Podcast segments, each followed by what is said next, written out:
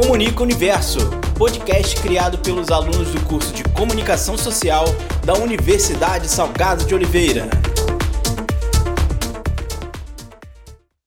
E aí, pessoal, beleza? Aqui é Tatiana Gomes. E para você que está acompanhando Comunica Universo, hoje a gente vai estar tá trazendo uma entrevistada muito especial, a repórter Camila Greco, do SBT. E ela vai estar tá sendo entrevistada hoje pelas nossas alunas Elori Rangel e Rayane Cavalcante. Então, se você está interessado, fica ligado e aproveita. Oi Camila, aqui é a Elori. Vamos à primeira pergunta. Como soube que queria ser jornalista? Então, eu sempre apreciei a profissão de jornalista. Meu pai era jornalista e publicitário, então eu sempre é, admirei a profissão tanto que eu fiz jornalismo e publicidade. É, curtia também a ideia de ser professora, também pelo fato da minha mãe ser professora. Então, quando criança, ainda ficava ali na dúvida do que eu ia fazer da minha vida. E no final, acabei fazendo os dois. Fiz pedagogia, fiz jornalismo né, e publicidade é, também. É, sempre curti é, mesmo criança, eu brincava que era apresentadora de um telejornal, eu montava a bancada, eu apresentava as notícias. Meu irmão tinha uma filmadora na época, ele filmava. Sempre curti a ideia de estar numa TV, enfim, de seguir na profissão.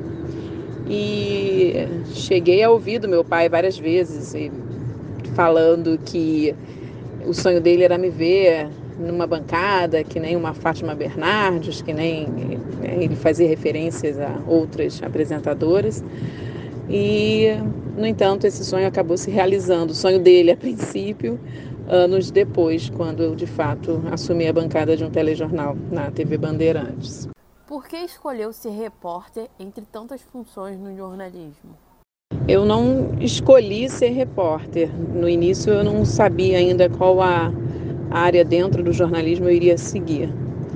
Eu tinha certeza que assessoria não seria, porque eu realmente não gostava, apesar de ter passado por uma assessoria também. Mas as coisas foram acontecendo. Eu entrei na TV é, mais ou menos é, é, diferente é, da maioria das pessoas, que chega numa apuração, passa pela produção, passa para edição para depois cair na rua. Eu cheguei é, absolutamente ao contrário.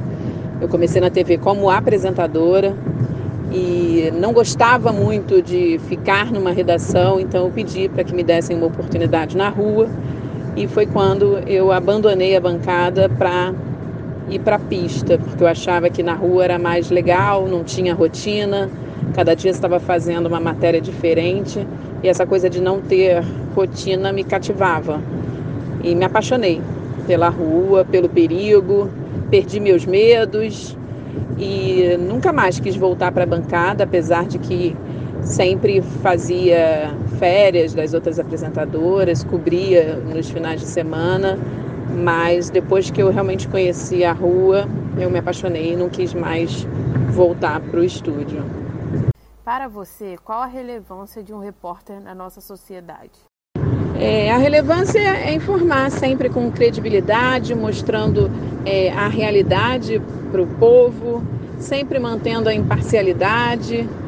É, eu acho que o ponto principal é credibilidade. O jornalista tem que estar muito atento para que na hora né, que ele passa as notícias, as informações, não, não é, tenha uma apuração que não seja correta.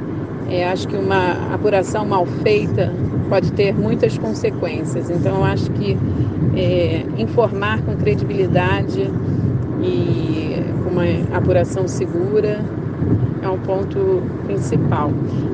Como você vê o impacto das novas tecnologias de comunicação no trabalho do jornalista?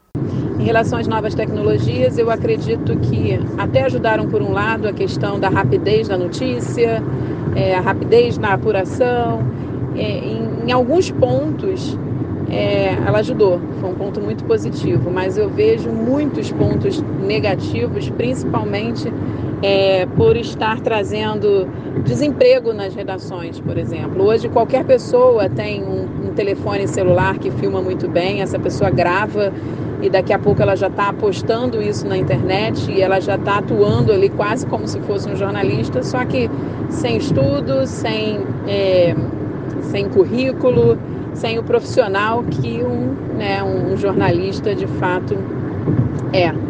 Então acho que isso atrapalha um pouco, por exemplo, os cinegrafistas hoje dentro de uma redação estão sendo trocados por qualquer pessoa que faz uma boa imagem e que não tem formação para isso. É, ou às vezes até o próprio repórter sai com um celular e, e coloca num tripé e faz uma imagem. É, eu acho que no fundo, no fundo, ficou muito bom para os patrões. Os patrões estão economizando é, e, ao mesmo tempo, perdendo a qualidade do trabalho no seu veículo.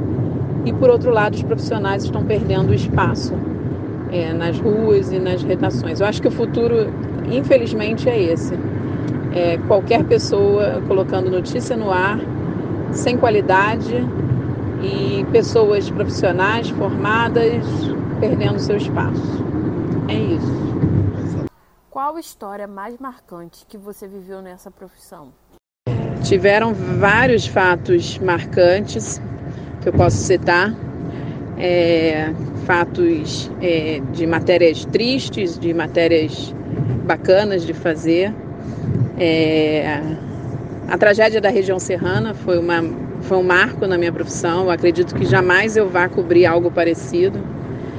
É, pelo tamanho da tragédia, pelo número de dias que eu fiquei na região serrana, eu subi para fazer é, um deslizamento de terra em Teresópolis. Foi a primeira informação que a gente recebeu. E no final eu estava cobrindo é, a tragédia em vários municípios da região serrana, mais de mil mortes. E no dia que eu subia para ficar um dia, eu acabei ficando 22 dias sem voltar para casa. Então, foi uma cobertura que teve muito peso no meu currículo de viver aquilo, de estar perto daquilo.